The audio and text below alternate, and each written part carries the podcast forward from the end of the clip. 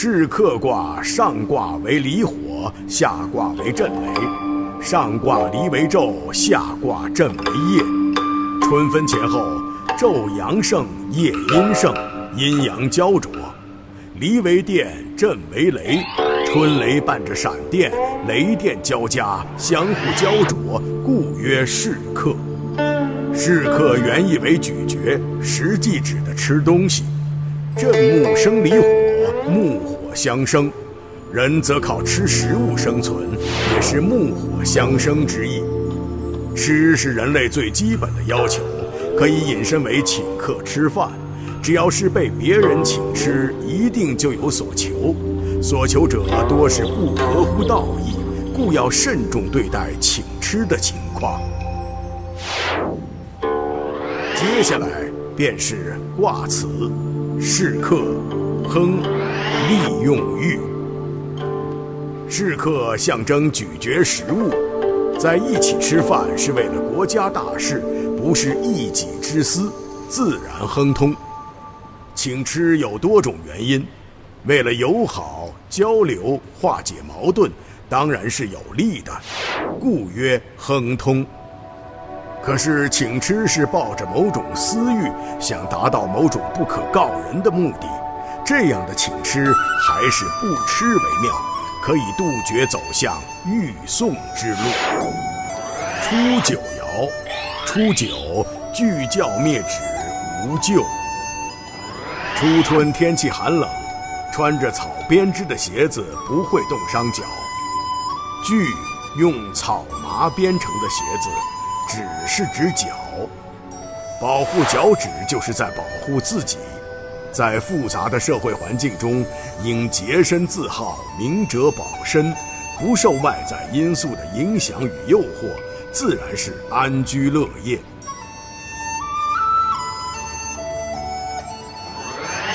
六二爻，六二弑夫灭鼻，无咎。春风乍寒，伤及皮肤，掩盖着鼻子，防止外来的伤害。此象是说，初春鸟语花香的大千世界吸引着你，能否回避外界的利益吸引，回避外界的利益冲突，保持着自己的本性？灭鼻就是关闭欲望之门。鼻子是呼吸的器官，可以辨别气味，气味对人也是一种诱惑。君子在复杂的环境中，要时刻保护自己。不为外界的诱惑所动，修外养德，道济天下。六三是腊肉遇毒，小吝无咎。肉被逼干水分，变成肉干，失去了肥厚，这是小问题，不会影响食用。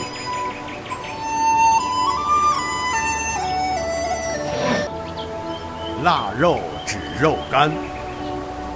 毒指罪恶毒害，这里以嗜腊肉来比喻欲望驱使下的请吃受贿。